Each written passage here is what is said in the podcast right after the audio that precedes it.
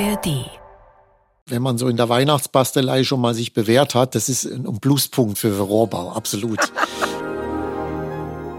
Es geht ja immer darum, dass bei der Oboe der natürliche Ein- und Ausatmenvorgang unterbrochen ist. Und das ist natürlich, was den Körper so ein bisschen in äh, Alarmsituation bringt.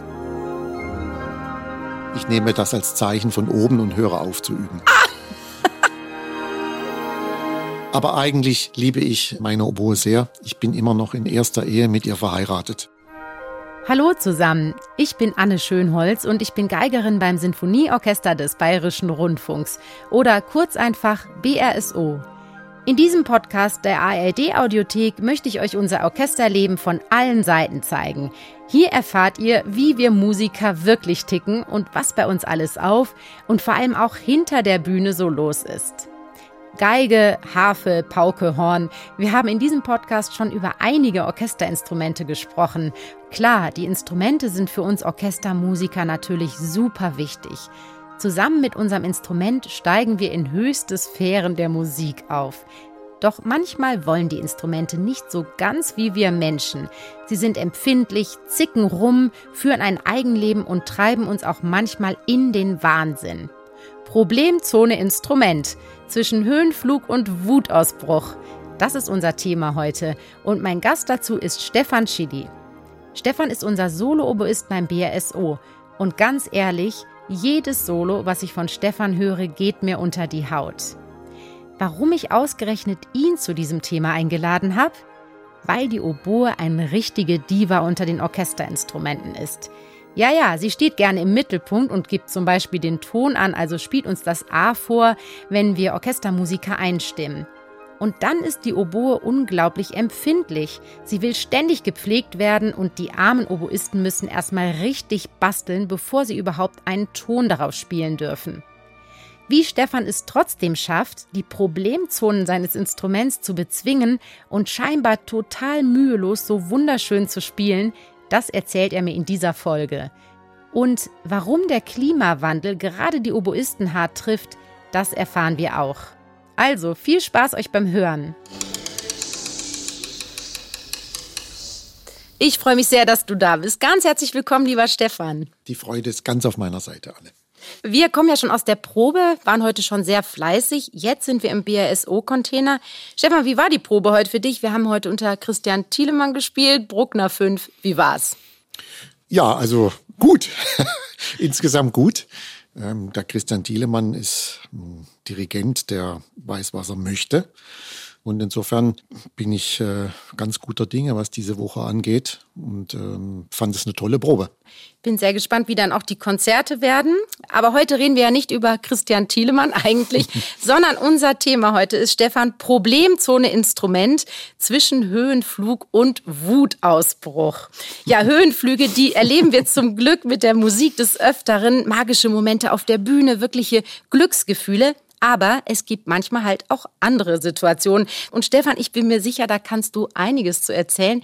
Denn ich habe gehört, die Oboe, die kann einem schon mal gewisse Probleme bereiten. Wusstest du eigentlich, dass die Oboe mal im Guinness-Buch der Rekorde stand? Und zwar als das schwierigste Instrument neben dem Horn.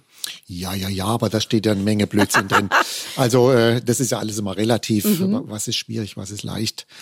Was natürlich richtig ist, dass die Oboe allein durch die Tatsache, dass man fürs Oboenspiel ein, ein Doppelrohrblatt braucht, automatisch sich eventuell auch einige Zusatzprobleme einfangen könnte und kann. Und ähm, ja, insofern das ist eine Komponente, die man immer im Auge halten muss. Manchmal äh, läuft es besser, manchmal nicht so. Das ist ähm, natürlich ein zusätzliches Problem, was man im Griff haben muss. Und das wollen wir jetzt gleich unbedingt mhm. näher wissen. Schauen wir uns doch mal Schritt für Schritt an, was die Oboe speziell so herausfordernd macht. Du hast gerade schon das Doppelrohrblatt erwähnt, das Mundstück im weitesten Sinn. Okay, jedes Blasinstrument hat ein Mundstück. Erzähl mal genauer, was ist jetzt genau das Problematische am Oboenmundstück? Ja, also ich fange mal andersrum an. Es gibt natürlich andere Musikinstrumente, die nimmt man aus dem Karton, aus dem Etui, aus dem Kasten und die sind jeden Tag zu jeder Tages- und Nachtzeit genauso, wie sie sind. Also die Konditionen, die Bedingungen sind immer gleich. Ich würde sagen, speziell bei den Blattinstrumenten, Doppelrohr oder Einfachblattinstrumenten ist das ein bisschen anders. Da kommt zusätzlich zum Instrument eben noch das Mundstück dazu oder das Rohrblatt. Und äh, diese Rohrblätter sind natürlich, ähm, unterwerfen sich gewissen Gegebenheiten. Zum Beispiel gibt's da auch Verfallsdatum.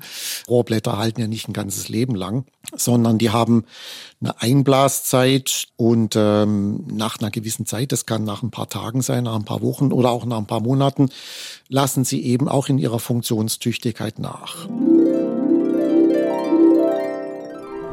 Die Oboe ist ein Doppelrohrblattinstrument.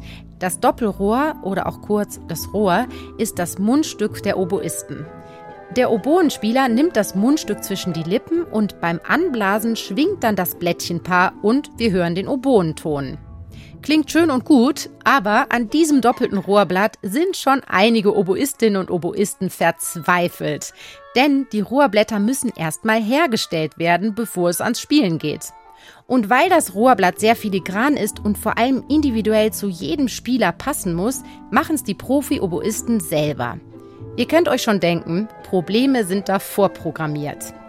Das Oboenmundstück besteht aus einem speziellen Holz und einer Hülse. Dieses Holz, also das Grundmaterial für die Oboenmundstücke, kommt von der Pflanze namens Arundodonax. Die gehört zu der Familie der Gräser und sieht etwas bambusartig aus.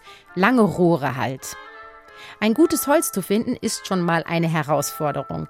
Dieses Holz darf nämlich nicht zu weich sein und nicht zu dünn. Holzwürmer sollten übrigens auch keine drin sein, sonst funktioniert es natürlich auch nicht. Das Holz wird dann auf die richtige Länge, Dicke und Form zugeschnitten und gehobelt. Dann kommt es auf die Hülse drauf und wird hier mit einem Faden festgebunden. Hier sind wir aber noch lange nicht fertig. Ich verkürze das Ganze mal etwas. Es sind nämlich wirklich viele kleine Arbeitsschritte nötig, bis das Oboen-Mundstück einsatzfähig ist. Auch einige Werkzeuge kommen hier zum Einsatz. Innenhobel, Außenhobel, Schabemesser, Fassonschneider, eieieiei. Das fertige Rohr ist dann so circa 7 cm lang und das bearbeitete Holz ist sehr, sehr dünn. Ungefähr so dünn wie ein Blatt Papier. Ihr könnt es euch also vorstellen, das Mundstück ist dann sehr zerbrechlich. Einmal runtergefallen, schon kaputt. Das ist für so ein kleines Teil doch eine ganze Menge Arbeit. Aus eigener Erfahrung kann ich sagen, also nicht jedes Rohrblatt, was man so baut, schnitzt, wie immer man es auch sagen möchte, äh, wird was. Mhm. Und es ist doch ein ganz wichtiger Bestandteil unseres Berufs und auch des Spiels. Jetzt hast du so selbstverständlich mhm. gesagt, ja, man hat das Material. Woher bekommt mhm. man das denn überhaupt? Bestellt man das im Internet? Ja. Das erntest du ja zumindest nicht mal selber. Ja, nee, nee. Also erstmal, das wächst überall auf der ganzen Welt. Das ist relativ genügsam. Also das wächst auf lehmigen Böden, auf sandigen Böden und so weiter. Es gibt spezielle Firmen, die das dann natürlich schon mal vorsortieren. Also es muss erstmal geschnitten werden, in gewisse Längen ähm, gebracht werden. Und ähm, dann kann man das sozusagen als Oboist oder Fagott betrifft das genauso, ja. die Klarinettenspieler auch, kann man das beziehen als Rohmaterial, um dann selber die weiteren Schritte bewältigen zu können. Und jetzt von ja. Beginn bis zu diesem Einspielen, wenn du sagst, ja. jetzt ist es fertig, wie lange mhm. Zeit dauert das? Ganz verschieden. Also mhm. ich versuche das ja so entspannt wie möglich zu machen. Ich habe also für jeden der beschriebenen Entwicklungsschritte und Bauschritte immer was in petto. Also ich habe in jedem meiner kleinen äh, Schublädchen habe ich immer irgendwie so einen Bauschritt eben liegen, also ein ausgehobeltes ähm, Stück Holz, ein aufgebundenes Rohr und so weiter. Aha. Und insofern gehe ich da immer sehr entspannt dran und versucht, diesen äh, Materialien möglichst lang Zeit zu geben. Ähm, über eine, einige einfach, Tage einfach oder? einige Tage oder mhm. manchmal über Wochen. Man muss auch ein bisschen planen, was habe ich zu spielen in der nächsten Zeit. Ist Klar, es ein Stück ja. Barockmusik, wo man sehr viel Artikulation braucht? Ist es was französische Impressionismus, was ein bisschen feiner auch klingen muss? Insofern muss man da immer ein bisschen das im Kopf behalten, wann brauche ich was und äh, man muss es gut organisieren. Ich glaube, das ist der Schlüssel für die ganze Sache. Ist das ein Prozess gewesen, zu so einer Arbeitsgelassenheit zu kommen? Wie viele Rohre haben schon an der Wand ihr Ende gefunden. Apropos zerstört, unseres Themas, Wutausbruch. Zerstört, zerstört andere. Ja, das ist, das ist eine, eine Entwicklung, die man gehen muss. Also man beginnt mit dem Wohnspiel, fängt man nicht gleich mit dem Rohrbau an, aber so vielleicht nach ein, zwei, drei Jahren ist das eine Sache, die das Spiel parallel so begleitet. Das ist ein Entwicklungsschritt, den muss man einfach gehen und Erfahrung sammeln. Ich finde toll, dass du auch Rohre mitgebracht hast. Ja. Ich meine, ich habe natürlich schon Rohre gesehen, aber nicht deine, Stefan. Das sind ja Heiligtümer. Die sind aber sehr farbenfroh. Ja. Schön. Da lege ich Wert drauf, dass es auch bunt in der Schachtel aussieht. Ja, das macht ein bisschen bessere Laune, wenn man ja. die sieht. Das stimmt. Die sehen ja lustigerweise aus wie so kleine Paddel, Ja, ich. sehr gut, ja. Ja, irgendwie wie von einem Puppenhaus stimmt. oder so. Stefan, wie wäre es, wenn du jetzt zum Beispiel dieses Etui verlieren würdest, in der U-Bahn einfach liegen lassen? Schlechte Idee. Schlechte Idee. Sehr schlechte Idee. Schlimmer als Portemonnaie verlieren? Ja, nicht Es kommt drauf an. Also wenn man, wenn man jetzt die Rohrschachtel mit den aktuell gespielten mhm. Rohren irgendwo verliert, geklaut wird und so weiter, dann hat man halt im Moment eben nichts zum Spielen. Und ist eigentlich Diebstahl von viel Zeit, die da drin steckt. Exakt, ja. Das ist enorm. fast vielleicht schlimmer, würde ich sagen, Ärger. schlimmer als ja. Geld verloren. Wie sieht es denn dann vor einem Konzert aus? Ist da immer klar, in dem Konzert spiele ich das Rohr oder suchst du noch bis vorher und sagst, ah, oder nehme ich doch Rohr 5? Äh, zum Beispiel, was auch ein ähm, wichtiger Aspekt ist, das ist das ähm, Klima, die klimatischen Bedingungen. Wenn zum Beispiel ein Wetterumschwung ist immer sehr ungünstig für die Rohrsituation regnet es jetzt plötzlich von jetzt auf nachher, wird es sehr heiß, gibt es einen Kälteeinbruch. Da reagieren die Rohrblätter meist sehr sensibel drauf. Insofern muss man auch manchmal vom Konzert, manchmal ist es ganz unkompliziert. Man nimmt das, was man jetzt die Woche gespielt hat, funktioniert. Und äh, manchmal ähm, ist dann einfach Schicht im Schacht und äh, muss man von jetzt auf nachher ein bisschen was anderes suchen. Wie oft ist es schon passiert, dass du dachtest, ganz ruhig, Konzert wird super laufen. Ich habe das Rohr des Abends. Du sitzt auf der Bühne und es klappt trotzdem nicht, weil das Material plötzlich streikt. Ja, das passiert immer, immer mal wieder. Das nicht so läuft, wie man es geplant hat. Aber noch viel wichtiger ist ja immer, dass man ähm, das nach wie vor als Medium sieht. Mhm. Also das ist nur ein Medium, was man braucht, um sich auszudrücken. Und je mehr man eine Vorstellung hat von dem, wie man spielen möchte, wie es klingen soll, wie das Timing einer Phrase ist, desto mehr ordnet sich auch diese Materialfrage unter. Und desto mehr hat man auch natürlich mit der Zeit Techniken entwickelt, um die Defizite des Materials auch aufzufangen. Ist bei uns Geigern tatsächlich auch so. Es gibt ja. auch wirklich so Problemtöne auf Geigen, die mhm. schwer ansprechen. Da muss man auch mit leben lernen. Ja. Was würdest du denn trotzdem sagen, wie lange es dauert, so in der Ausbildung, bis man mhm. ein guter Rohrbauer einfach für sich selber ist und entsprechend auch diese Balance gefunden hat? Alles, was du gerade angesprochen hast, auch mit der psychischen Seite, dass man sagt, ich habe jetzt da so meinen Rhythmus gefunden und äh, den Alltag mit all diesen Facetten. Also erstmal hängt es davon ab, auch ein bisschen von, von den Charaktereigenschaften jedes, eines, eines jeden Spielers. Also wenn man, glaube ich, als, als Typ, als Mensch eher ein bisschen ähm, Richtung organisiert, Anführungszeichen, ordentlich ist, ist das in puncto Rohrbau, Material und so weiter schon mal, glaube ich, eher ein Pluspunkt. Dann kommen aber natürlich noch dazu, wie es äh, die Begabung. Es gibt Leute, die äh, spielen mit sehr schlechtem Material trotzdem unglaublich gut, weil sie das anatomisch durch die Form der Lippen und so weiter Defizite des Materials auffangen können. Insofern ganz schwierig ja. zu sagen, wann der Prozess jetzt abgeschlossen ist, wann hat man es drauf, wann hat man es wirklich gelernt. Und sowieso, wir alle sind eben diesen, ähm, ja, der Qualität des Materials unterworfen. Ganz wichtige Punkte, äh, Klimaveränderung auch. Kann also das ist, ähm, ja. ich habe ähm, mit vielen äh, älteren Kollegen gesprochen, die jetzt auch schon gar nicht mehr spielen oder lang pensioniert sind. Einhellige Meinung ist, dass die äh, sagen, also früher war das Material besser. Also sie haben, man hat mhm. in kürzerer Zeit einfach gute Rohre geschnitzt und, und es war verlässlicher, es hat länger gehalten. Oh, das ist sehr spannend. Ja, ja, ja. Kann man sich aber gut vorstellen, dass natürlich die Wettereinflüsse eine große Rolle spielen. Das macht es noch mühsamer. Das tut mir von Herzen leid. du hast eigentlich gerade eine Art Doppelbegabung mhm. angesprochen, Organisationstalent mhm. und in jedem Fall auch Geduld muss man mitbringen. Natürlich auch sowieso die Begabung, mit all dem dann auch flexibel umgehen mhm. zu können. Aber eine handwerkliche Begabung schadet wirklich nicht. Es gibt ja auch so Leute mit zwei linken Händen. Absolut. Ich sage auch zu meinen ähm, Studierenden, wenn man so in der Weihnachtsbastelei schon mal sich bewährt hat, das ist ein Plus Pluspunkt für, für Rohrbau, absolut. also ja, einfach ein bisschen genau sein, ein bisschen ähm, organisiert. Ich bin so froh, dass ich nicht Oboistin geworden bin. Das wäre nichts gewesen, würde mich wahnsinnig machen. Jetzt hatten wir ziemlich ausführlich das Mundstück. Das scheint wirklich eine Philosophie für sich zu sein. Aber es gibt ja noch andere, ich sage mal, Problemstellen an der Oboe. Ich kenne das als Geigerin nicht so. Wir gehen dann zum Geigenbauer ab und zu mal zur Überholung. Wie oft musst du denn einen Fachmann aufsuchen, wenn etwas nicht funktioniert? Und was kann überhaupt nicht funktionieren? Ja, ein weiterer Punkt, da ist die Oboe schon wieder etwas sensibel. Das ist ähm, der Aspekt der Polster. Also die, wir haben ja jetzt auf der sogenannten modernen Oboe sehr viele Klappen auf mhm. dem Instrument.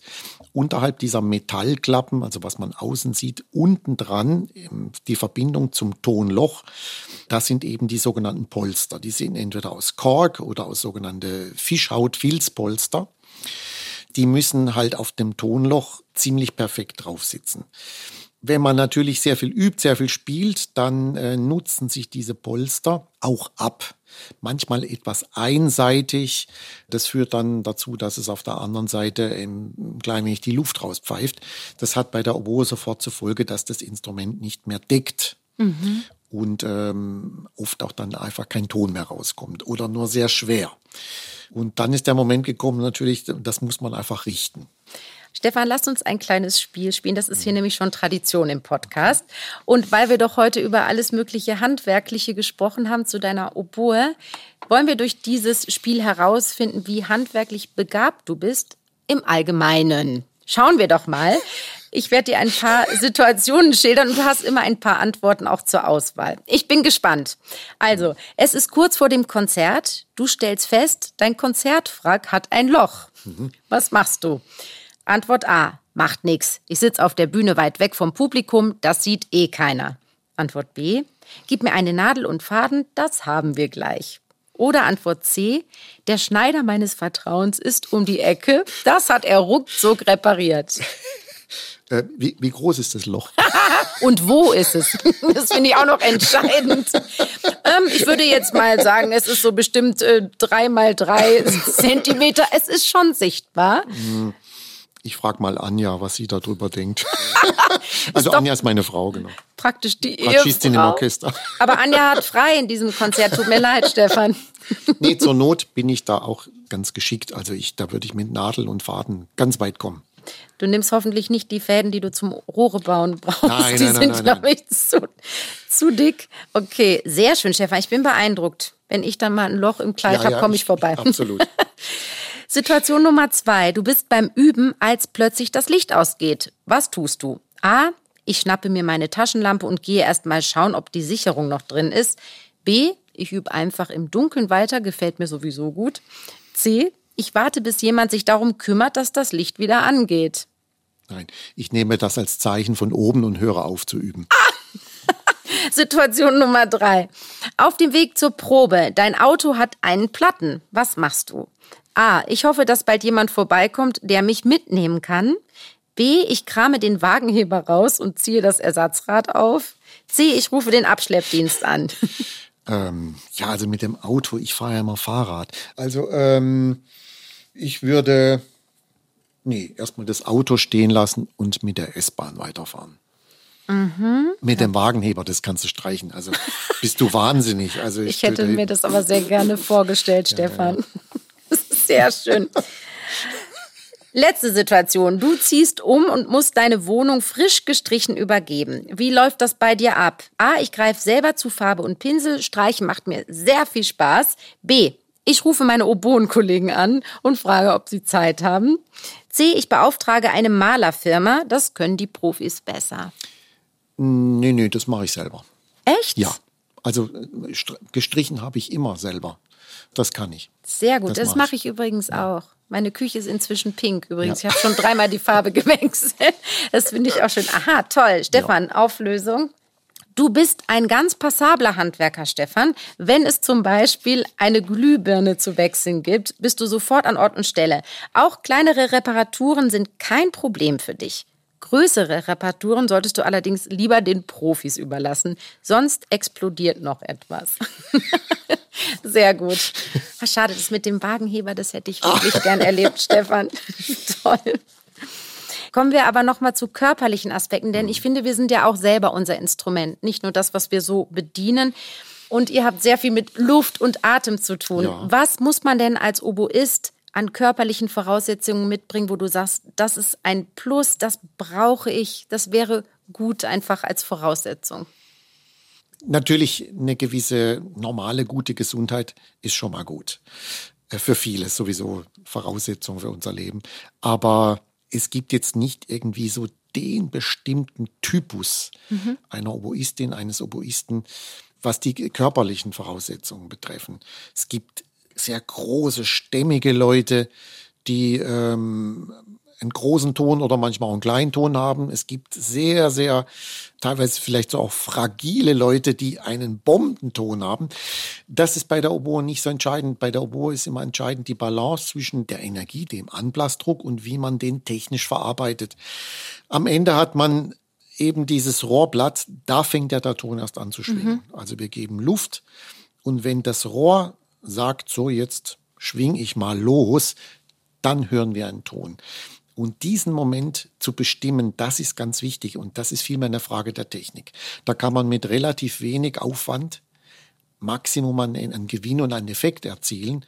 Genauso wie umgekehrt, man kann unglaublich viel äh, Energie und Kraft verschwenden für ziemlich wenig Ertrag.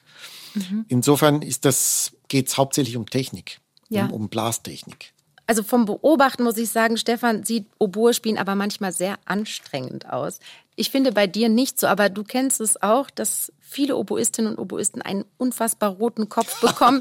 Die Venen am Hals treten hervor und es klingt unfassbar toll, aber ich denke immer, das muss so anstrengend sein. Ist das das, was du meinst? Technik ist alles, wenn man ja. sich nicht komplett überanstrengen will. Ja, absolut. Also was passiert beim Oboe-Spielen? Vielleicht nochmal in ganz einfachen Worten äh, mhm. erklärt. Ich bin natürlich kein Mediziner und kein Lungenfacharzt. Es geht ja immer darum, dass bei der Oboe der natürliche Ein- und Ausatmenvorgang ähm, unterbrochen ist. Es ist ja nicht so, dass wir einatmen und danach ganz normal ausatmen. Das sind zum Beispiel Instrumente wie eher wie Flöte zum Beispiel. Also man atmet ein, man wird auch die gleiche Menge Luft wieder los. Bei der Oboe ist die Besonderheit, dass man einatmet, aber dann beim Ausatmen, also wenn der Ton klingt, sehr wenig Luft los wird wer unter den Zuhörerinnen und Zuhörern ähm, Hobby-Oboistin, Hobby-Oboist ist, kann ja mal ausprobieren, an das Oboenrohr nicht die Oboe dran zu stecken, sondern ein Luftballon und mal da rein zu blasen. Und da wird man erstmal ganz erstaunt, wie langsam und wie wenig Luft sich da in dem Luftballon dann letztendlich findet. Also hat man diesen natürlichen Sauerstoff-Kohlendioxid-Austausch eben unterbrochen. Und das ist natürlich immer eine Sache, was den Körper so ein bisschen in äh, nicht Notsituation, aber in eine Alarmsituation vielleicht ganz sachte ausgedrückt bringt. Und das muss man immer in guter Balance halten. Und wenn man das natürlich überreizt mit viel zu viel äh, Anblasdruck, den man eh nicht los wird, dann ja, dann entstehen solche Phänomene. Das, da muss man, denke ich, auch ein bisschen aufpassen. Das kann man aber in ganz guter Balance halten. Also man muss ja nicht die ganze Zeit einatmen, als, als wenn man äh, auf den Mount Everest geht, sondern manchmal hat man nur drei, vier, fünf Tönchen zu spielen. Also das macht man so im Vorbeigehen. In der Brahms-Sinfonie gibt es manchmal auch längere Passagen, da muss man dann ein bisschen gesünder einatmen und das immer im Blick halten, wie viel gebe ich wirklich, wie, wie viel ist notwendig. Also so langsam bin ich mit dem Guinness-Buch der Rekorde doch einverstanden, dass die Oboda ja, Platz ja. gefunden hat. Ich finde immer sehr spannend, warum wir uns immer genau unser Instrument ausgesucht haben. Stefan, wie war es bei dir? Wie bist du überhaupt zur Oboe gekommen? Bei mir gab es einen ganz konkreten Anlass. Ich habe im Haushalt meiner Eltern, die jetzt nicht super musikaffin waren, aber es gab doch einige wenige Schallplatten. Dort unter anderem gab es eine Aufnahme der sechs Brandenburgischen Konzerte von Bach. Die zwei ersten sind mit Oboe. Und ähm, der Oboist war der Helmut Winschermann. Helmut Winschermann ist vor anderthalb Jahren im Alter von 100 Jahren ähm, verstorben. Mhm. Und der war in seiner Zeit schon ein sehr, sehr moderner Spieler, ein sehr ausdrucksstarker Spieler. Das hat mir so, so gut gefallen. Kurze Zeit vorher übrigens hat ähm, meine Mutter mir schon eine Querflöte gekauft für damals 300 Mark. Oh. Und das weißt du noch, ist das ja weiß lustig. Ich noch, das weiß ich noch, äh, weil ich mit dabei war. Mhm. Und äh, wir waren auch tatsächlich beim Querflötenlehrer in der Musikschule, der meinte aber, dass ich noch zu klein sei. Wie alt warst du denn ähm, da? Ich war, glaube ich, zehn oder elf. Mhm. Also irgendwie hat ihm da nicht gepasst, was er da gesehen hat bei mir. Und äh, dann haben wir halt noch ein Jahr gewartet. Und dieses Jahr habe ich genutzt, um die Brandenburgischen Konzerte von Bach zu hören und mich für die Oboe zu begeistern. Lustig, über eine Aufnahme ja, bist du dahin gekommen. Ganz konkret, also das hat mir so gefallen. Dann habe ich gesagt, das möchte ich spielen. Das war dann eine richtig ähm, Obsession. Also das hat mich total begeistert. Habe ich Tag und Nacht gehört. Ich glaube, du bist wirklich der Erste, den ich spreche, der mhm. über Aufnahme und nicht ein live erlebtes Instrument mhm. sich so eine Wahl getroffen ja, hat. Das ist spannend, wirklich. Ja, Anni, ich, ich stamme aus einer kleinen Stadt. Oboe gab es da eigentlich noch ah. gar nicht. Als ich dann eben 12, 13 Jahre alt war, da habe ich ja mit Oboe angefangen, da gab es in meiner Heimatstadt Offenburg an der Musikschule ganz neu einen jungen französischen Oboenlehrer. Und äh, der hat dann die Musikschule gerockt mit der Oboe und hat ähm, auch, auch ähm, ganz viel Jungen und Mädchen dafür begeistert, Oboe zu lernen. Und insofern gab es für mich dann noch keine Möglichkeit, jemanden live zu hören. Also das mhm. war einfach nur über Aufnahmen möglich. Und auch sehr passend, dass es über Bach war, dass du inspiriert wurdest. Da kommen wir ja. unbedingt gleich noch drauf zurück, mhm. denn diese Epoche generell, Barockmusik, interessiert dich sehr. Dazu mhm. unbedingt, wie gesagt, später noch. Wie schwierig war es denn dann, über diese ersten Hürden mit dem Instrument hinwegzukommen? Wie schwer ist es dann für dich gewesen, diese ersten Töne zu produzieren? Also bei Geige ist es schwer. Mhm. Wie ist es bei der Oboe? Ich glaube, das lief erstaunlicherweise ziemlich gut erstmal. Mhm. Also so ich, ich habe damit, bin also mit einem gewissen Enthusiasmus und Begeisterung daran gegangen. Insofern also dieses Ganze mit dem Rohrbau und so weiter. Ja, diese, diese Thematik, mit der befasst, habe ich mich dann etwas später erstmal mit befasst. Man muss erstmal wissen, wenn man Luft holt, im nächsten Moment möchte ich diesen oder jenen Ton produzieren und diese Message an meine Umwelt geben. Also das ist, und das Rohr macht dann schon mit. Du bist auch ein leidenschaftlicher Lehrer. Du unterrichtest am Mozarteum in Salzburg. Mhm. Wie können wir uns das denn jetzt vorstellen? Dieser Rohrbau scheint ja wirklich so wichtig zu sein. Unterrichtest du dann nur in Anführungsstrichen ausschließlich das Instrument, also musikalische Dinge oder tatsächlich auch noch Rohrbau? Ja, ja, ähm, das ist ähm, erstaunlicherweise sogar im Curriculum der Universität äh, verankert. Also ich ähm, bin dazu sowieso angehalten, aber das macht man natürlich sowieso als Oboenlehrer auch immer wieder bei den Studierenden nach dem Material zu schauen. Also die haben natürlich auch da diverse Fragen und Sorgen. Der muss ich mich immer annehmen. Und da gehen wir auch immer mal wieder jede Woche, alle zwei Wochen auch mal damit durch, schauen wir, was, mhm. wir, was wir da noch verbessern können. Aber das ist immer absolut untergeordnet erstmal der Musik. Welchen Klang möchte ich produzieren? Was für eine Artikulation brauche ich? Was für eine äh, Farbe? Welche Dynamik brauche ich und so weiter? Und dann geht man auf die Suche nach dem, nach dem Material. Also was dient mir da am besten? Wie gerne unterrichtest du denn? Ja, das ist eine Sache, die mir mit den Jahren immer, immer wichtiger geworden ist. Also ich habe das jetzt ähm, angefangen, also so richtig offiziell vor ja, bisschen mehr als 20 Jahren jetzt. Und ich muss sagen, mit den Jahren ist mir das so als ein ganz wichtiger Bestandteil meiner Arbeit bewusst geworden. Ich finde, das befruchtet sich ja immer gegenseitig. Also indem ich jemandem erkläre, wie was funktionieren könnte, wie man was besser machen könnte, überhaupt was zu beleuchten, mache ich mir im gleichen Schritt ja auch viel äh, stärker mir selber bewusst. Was für Inhalte habe ich da vorliegen? Mit was muss ich mich beschäftigen, was jetzt unser Notentext angeht? Gibt es äh, in, in Bezug auf alte Musik, gibt es die Autographe, Manuskripte, mit was für Quellen muss ich mich zum Beispiel mhm. mit beschäftigen? Wo kommt etwas überhaupt her? Also wenn ich mich mit Mozart beschäftige, dann muss ich mich natürlich mit der Bach-Familie, speziell äh, Johann Christian Bach, Graf Emanuel Bach beschäftigen, weil das die unmittelbaren Kollegen von ihm waren und so weiter. Indem ich das selber erkläre, ähm, mache ich mir das selber viel mehr bewusst. Also das ist auch eine sehr befruchtende Arbeit für mich selber. Wir haben schon ein bisschen über diese Schwierigkeiten des Instruments gesprochen, der Oboe, auch über bauliche Sachen. Du hast jetzt schon aber wiederum auch über eine Art Höhenflug, über dein Unterrichten gesprochen und ich möchte gerne ein bisschen bei den Höhenflügen bleiben.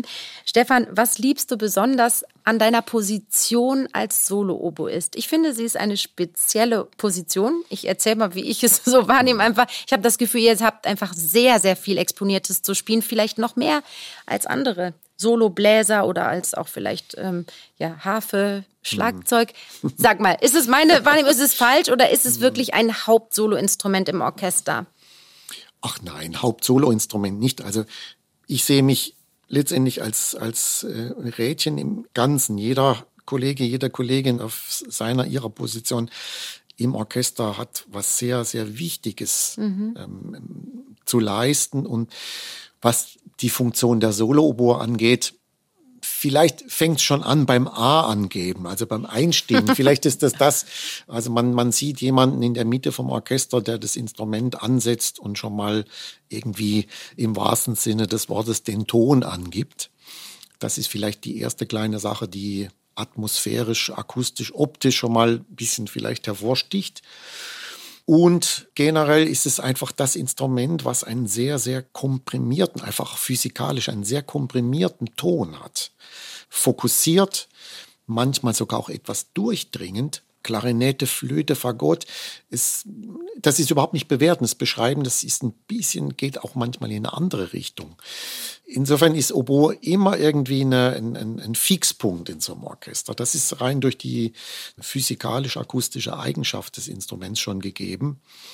Man kann dadurch natürlich Einfluss nehmen auf die Interpretation. Man wird immer wahrgenommen ich glaube, das ist die, mhm. das ist das Wesentliche an dieser Position. Aber ich habe schon das Gefühl, dass ihr durch die Epochen hindurch mhm. immer sehr, sehr viel Wichtiges zu spielen habt. Ja. Und ich habe einfach mhm. diesen Eindruck, das ist so eine wichtige Konstante durch die Orchesterliteratur hindurch. Ja, absolut. Also es hat sich so historisch ein bisschen so herausgestellt, im 18. Jahrhundert, also nachdem die Oboe dann irgendwann mal auf den Markt kam, so ungefähr 1680, Lully-Oper und so weiter, das hat sich erstmal entwickelt, dann etabliert als Orchesterinstrument, aber auch als Soloinstrument. Also wir, im 18. Jahrhundert haben wir sehr, sehr viel solistische ähm, Möglichkeiten. Also der Telemann hat über zehn Oboenkonzerte geschrieben. In jeder zweiten Bach-Kantate haben wir unglaubliche Juwelen zu spielen, also Arien, wo ähm, Oboe oder die Nebeninstrumente, Oboe d'Amore, Corno da Gaccia, wirklich äh, ganz große Aufgaben zu erfüllen haben. In der Klassik, dann Romantik, sind wir ja, waren andere Instrumente bisschen am Drücker, also mehr so die Klarinette, Horn zum Beispiel. Da sind wir ein bisschen im Orchester nicht verschwunden, aber wir haben da wertvolle Aufgaben zugeordnet bekommen. Im 20. Jahrhundert ist es wieder ein bisschen aus dieser Orchesterdeckung, sage ich mal, ist die Oboe wieder herausgekommen, hat sich da wieder ein bisschen mehr emanzipiert. Aber ich würde absolut sagen, natürlich im, im klassischen romantischen Orchesterrepertoire haben wir unglaublich wertvolle Aufgaben. Jetzt machst du das Ganze ja auch schon einige Jahre im Orchester mhm. und manchmal überlegt man sich doch, hm, wie wäre es eigentlich gewesen, wenn es ein anderes Instrument gewesen wäre? Ganz ehrlich, weil ich dich eben gefragt habe, wie sehr liebst du die Oboe? Schon mal Zweifel gehabt? Was wäre es sonst vielleicht hm, geworden? Nein, man liebäugelt ja immer auch mit anderen Klängen oder Möglichkeiten und natürlich ich persönlich finde zum Beispiel das Horn ganz toll. Ich glaube, ich bin grundsätzlich von meiner Physis oder von meiner Energie, ich glaube, ich bin ein Bläser. Also ich glaube, mhm. ich, ich würde jetzt nicht zu einem anderen Instrument tendieren, obwohl ich zum Beispiel die Geige als jetzt nicht, äh, weil du jetzt vor mir sitzt. du musst das nicht sagen. ja, Aber mhm. natürlich gibt's äh, die, Geige ist natürlich das absolute, für mich die Königin der Instrumente. Es ist ja auf vier Seiten, äh, auf, auf kleinem physikalischen Raum, alles möglich von der tiefen G-Seite bis ganz mhm. oben in den ewigen Schnee. Also man hat äh, ähm, technisch unglaublich viele Möglichkeiten. Trotzdem, ich wäre, glaube ich, ein Bläser, vielleicht Horn finde ich toll. Aber eigentlich liebe ich äh, meine Oboe sehr. Ich bin immer noch in erster Ehe mit ihr verheiratet. Ich habe das Gefühl, das wird auch so bleiben, Stefan. Aber ich habe schon rausgehört und ich weiß es natürlich auch ein bisschen, kenne ich dich ja, du liebst die musikalische Vielfalt. Und deshalb möchte ich unbedingt, ich habe es eben schon angekündigt, mit dir auch nochmal über die Barockmusik sprechen, denn du bist Mitbegründer des Ensembles L'Accademia Giocosa. In diesem Ensemble widmet ihr euch eben vor allem der Barockmusik, aber auch der frühen Klassik.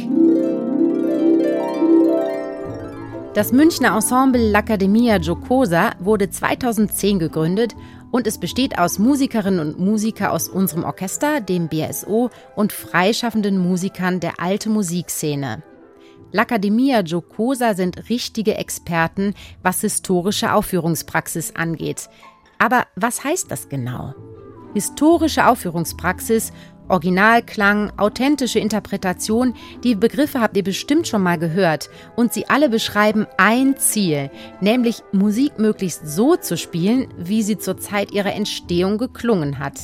Dazu informieren sich Musikerinnen und Musiker anhand von Quellen über historische Spieltechniken und spielen auf authentischen Instrumenten. Bei Geigen werden dann zum Beispiel Darmsaiten und spezielle Bögen eingesetzt.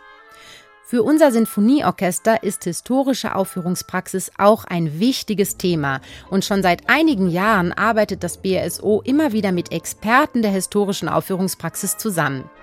Für die kommenden Jahre haben wir uns im BRSO zusammen mit unserem neuen Chefdirigenten Sir Simon Rattle zum Ziel gesetzt, uns noch viel intensiver mit historischer Aufführungspraxis zu beschäftigen. Und darauf freuen wir uns schon sehr. Mhm. Was ist denn jetzt in Bezug auf die Oboe der Unterschied zwischen einer historischen Oboe aus der Barockzeit und einem sogenannten neuen Instrument, modernen Instrument? Zunächst mal sind beides Oboeninstrumente. Physikalisch funktioniert es gleich. Also beide haben ein konisches Rohr zu sagen, äh, sozusagen, also ein, ein Korpus konisch geformt mit einem Rohrblatt obendrauf, was in Schwingung versetzt werden muss. Und dann gibt es einen Ton, die Unterschiede sind fein. Also es gibt erstmal natürlich ganz andere Griffe, die man äh, sich da vornehmen muss. Wenn man von der neuen Oboe herkommt und die Barockoboe dann zusätzlich lernt oder sich mit ihr befasst, muss man erstmal die ganze Griffweise, Applikatur und so weiter neu lernen. Also man muss bei Hänschen klein anfangen. Ui, mhm. Und eine Barockoboe, dadurch, dass es zum Beispiel keine Oktavklappen gibt, eine Barockoboe hat nur zwei Klappen, muss man einiges mit dem Anblasdruck und auch mit dem Lippendruck verändern. Das sind so Feinheiten, die man dazu lernen muss. Muss natürlich auch in den Automatismus übergehen äh, damit man, wenn man nervös auf der Bühne steht, sich auch zu verteidigen weiß. Mhm, spannend, also da muss man schon wirklich Zeit investieren. Ja, man kann nicht sagen, okay, übermorgen soll ich mal nein, irgendwo nein, im Barockensemble mitspielen. Das ist wirklich eine, eine gibt, ja, Vor allem im, im, es gibt Sache. im 18. Jahrhundert eben schon hochvirtuose ja, Sachen, die man auch immer noch auf der modernen Oboe schwer bewältigt. Ich habe es gerade gesagt, im BRSO haben wir uns auch als Ziel vorgenommen, öfter auf Originalinstrumenten zu spielen. Stefan, ich finde super, dass du das auch mit pusht, sage ich mal, dass du da so begeistert mhm. von bist. Man könnte natürlich jetzt meinen, es gibt schon so viele tolle Barockensembles. Warum sagst du, ist das eine super Sache? Wir greifen zu historischen Instrumenten. Ich finde es generell unglaublich wichtig und speziell für so ein tolles Ensemble wie das BRSO, dass man sich noch breiter aufstellt. Das heißt, wir beschäftigen uns nicht nur mit einem sehr engen Blickfeld, was jetzt zum Beispiel das romantische Repertoire angeht, sondern wir eröffnen uns damit natürlich noch andere musikalische Möglichkeiten, indem wir beleuchten, wie das damals gewesen sein könnte. Wir wissen das ja nicht. Ne? Als, ähm, es gibt keine historischen Aufnahmen. Wir können eine Kirche angucken und dann äh, kann man das architektonisch auseinandernehmen, wie eine Kirche gebaut wurde, mit welchen Pinselchen da gemalt wurde und so weiter. Wir wissen nicht, mit welchen Tempi die Stücke gespielt worden sind. Im Wesentlichen wissen wir das nicht. Trotzdem können wir uns anhand von Quellen und auch durch die historischen Instrumente, die es gibt, ich sage es mal in Anführungszeichen, der Wahrheit ein bisschen näher kommen. Wichtig ist ja immer zu ergründen, was der Komponist gemeint haben könnte. Und das ist ja eine unheimlich kreative und spannende Arbeit. Insofern ist das, denke ich, eine, eine ganz wichtig, essentielle Sache, dass man sich als tolles, als sogenanntes Weltklasse-Ensemble auch mit diesen Dingen beschäftigt, um auch wieder rückschließend Gegebenheiten, die zum Beispiel in der romantischen Musik auftreten, wieder anders beleuchten zu können. Sagen, ah, jetzt haben wir die letzten 50 äh, Jahre diesen und jenen Strich genommen und dieses und jenes Tenuto, aber eigentlich mit den alten Geigen und mit den alten Oböchen und so weiter ist es ja gar nicht möglich. Also lass uns das mal nochmal neu angehen und nochmal beleuchten. Und das finde ich eine unglaublich kreative Arbeit. Und äh, meine Erfahrung ist es, dass das doch vom Ergebnis her immer toll ist, immer was Neues auch bietet. Für uns Spieler, also ich könnte mir nicht vorstellen, jetzt die nächsten noch, weiß nicht, wie lange ich noch im Orchester bin, immer in dem gleichen äh, Superrühren, ähm, mit dem gleichen Superrühren beschäftigt zu sein, wie die, wie die letzten Jahrzehnte auch. Das wäre mir auch viel zu fade. Ich finde es ja auch sehr spannend und ich glaube auch, wie du, dass wir da sehr von profitieren, auch eben für das nicht barocke Repertoire, wie du gerade gesagt hast. Aber mal ganz realistisch, wie viel traust du uns zu, wie gut können wir werden? Weil ich meine, es, es bleibt natürlich ja trotzdem dieser Vergleich. Die Leute kommen in Konzerte, sagen, ich, ich liebe Barockmusik, mhm. die kennen die tollen Ensembles, kommen jetzt zu uns, also ja. die Spezialensembles kommen zu uns. Was traust du uns zu? Also ich traue uns sehr viel zu, absolut. Es sind lauter äh, sehr, sehr gute Musikerinnen und Musiker äh, mit, mit Herz und Seele. Und mit diesen Voraussetzungen ist einfach viel möglich. Also mir persönlich geht es gar nicht um diesen Vergleich jetzt mit Spezialensemble standzuhalten, sondern für mich steht im Vordergrund, dass wir diesen Entwicklungsschritt einfach gehen und das Publikum auch, auch mitnehmen. In kleinen Schrittchen, das ist mir unheimlich wichtig absolut gesehen muss man, muss man mal schauen, was daraus wird. Zwischen Höhenflug und Wutausbruch, unser Thema heute. Wir haben schon gesehen, mit der Oboe hat man wirklich auch ein Achterbahnleben der Gefühle. Würdest du denn sagen, Stefan, dass dich auch diese Herausforderungen mit dem Instrument, mit dem Material als Persönlichkeit weitergebracht haben? Weitergebracht, glaube ich ehrlich gesagt nicht. Mhm. Also ja, wir haben sehr viel, wir haben sehr viel über diese Sachen jetzt ja. natürlich gesprochen. Das ist auch absolut wichtig. Aber ich betone nochmal, und so habe ich es immer für mich interpretiert und so gehandhabt.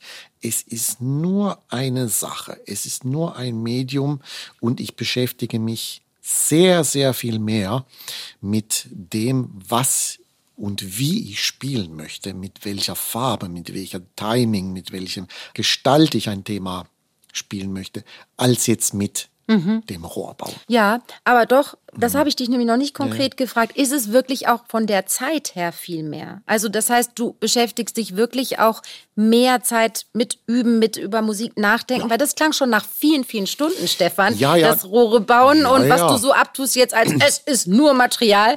Ganz ehrlich, klang schon heftig. Ja, schon, aber ich, ich tue mich ja dann noch viel mehr Stunden natürlich mit der Interpretation beschäftigen. Wunderschön. Und das ist auch sehr beruhigend und das nehmen wir als schönes Fazit mit mehr Höhenflüge als Wutausbrüche. Absolut. Ich danke dir sehr, Stefan. Ich fand es sehr spannend und natürlich auch schön, mit dir zu reden. Ja, Freude ist ganz auf meiner Seite gewesen. So, jetzt ist doch mal wieder Zeit, Sir Simon anzurufen. Hallo, Sir Simon, hier ist Anne. Ja. Sir Simon, ich habe wie immer eine Frage an Sie. Oh mein Gott, ja. Okay, was haben wir? Ich habe in dieser Podcast-Folge mit Stefan Schilly gesprochen und zwar darüber, wie viel Zeit und Mühe er in sein Instrument reinsteckt. Und da habe ich mich gefragt, wie ist es eigentlich bei Ihnen mit dem Taktstock? Spielt der Taktstock für Sie auch eine ganz große Rolle, wie für uns die Instrumente bei uns Musikern? Oder wie sieht es da aus? Oh my goodness, I'm so glad that I don't have to sit and scrape reeds like poor Stefan does. Ja, Sir Simon, Sie sagen es. Ich bin echt auch total dankbar dafür, dass ich keine Rohre schnitzen muss. Look, it's very funny because I need my baton. Or something very like it, just like you need your bow. And somehow this you get used to what is this shape and this feeling and this weight. And of course, it's the means by which we communicate. Uh, so it goes from brain through fingers to the ends of the baton.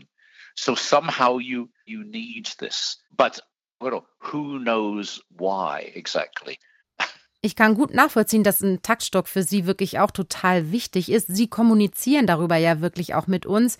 Vielleicht ist der Taktstock auch ein bisschen mit unseren Streicherbögen vergleichbar. Das fühlt sich eigentlich auch immer ein bisschen wie eine Armverlängerung an. Vielen Dank in jedem Fall, Sir Simon, und bis bald. Thank you. Wir haben heute mit Stefan ja auch über die historische Aufführungspraxis gesprochen und ich liebe es ja, in die Geschichte einzutauchen und nicht nur in Musikgeschichte. Ich finde es super spannend zu erfahren, wie die Menschen früher gelebt haben und daraus auch für die Gegenwart und die Zukunft zu lernen. Wenn es euch auch so geht, dann habe ich einen Podcast-Tipp für euch. Eine Stunde History, der Geschichtspodcast in der ARD Audiothek. Höre ich persönlich voll gern in meinen Übepausen. Wenn ihr Fragen, Themenvorschläge oder Feedback zu unserem Orchester-Podcast habt, dann schreibt mir einfach über Instagram oder Facebook. BRSO in die Suche eingeben und so findet ihr uns. Und wenn euch der Podcast gut gefällt, dann abonniert ihn gerne, erzählt davon euren Freunden, Freundinnen oder auch Bekannten und lasst mir gern eine gute Bewertung da. Das wäre fantastisch. Dann macht's gut und bis zum nächsten Mal. Eure Anne Schönholz.